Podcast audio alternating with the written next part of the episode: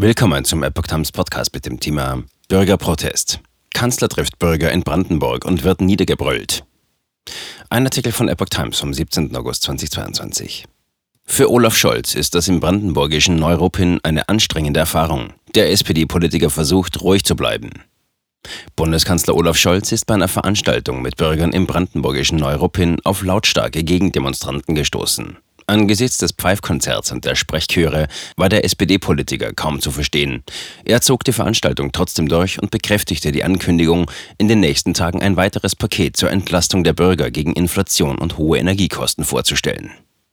In Neuruppin hatten sowohl die Linke als auch die AfD zu Gegendemonstrationen aufgerufen. Es gab mehrere hunderte Protestierende am Rand des abgesperrten Veranstaltungsgeländes. Sie riefen Volksverräter, Lügner und Hau ab.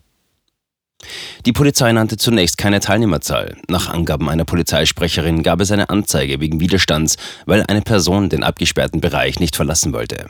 Personalien seien festgestellt worden, Verstöße gegen das Versammlungsgesetz würden geprüft. Scholz, da muss noch mehr passieren. Scholz redete über eine Lautsprecheranlage gegen den Lärm an. Die bisherigen Beschlüsse der Ampelkoalition brächten den Bürgern 30 Milliarden Euro und noch nicht alles davon sei angekommen, sagte der SPD-Politiker. Klar sei aber, da muss noch mehr passieren. Darüber werde die Regierung in den nächsten Tagen entscheiden. Auch das Handeln der Regierung nach dem russischen Angriff auf die Ukraine rechtfertigte Scholz. Er äußerte zudem ernsthafte Sorge über die Lage am ukrainischen Atomkraftwerk Saporischschja. Es sei eine ganz, ganz gefährliche Entwicklung, die da stattfinden kann, sagte der SPD-Politiker. Das größte Atomkraftwerk Europas ist von russischen Truppen besetzt und wurde in den letzten Tagen mehrfach beschossen. Die Ukraine und Russland machen sich gegenseitig dafür verantwortlich.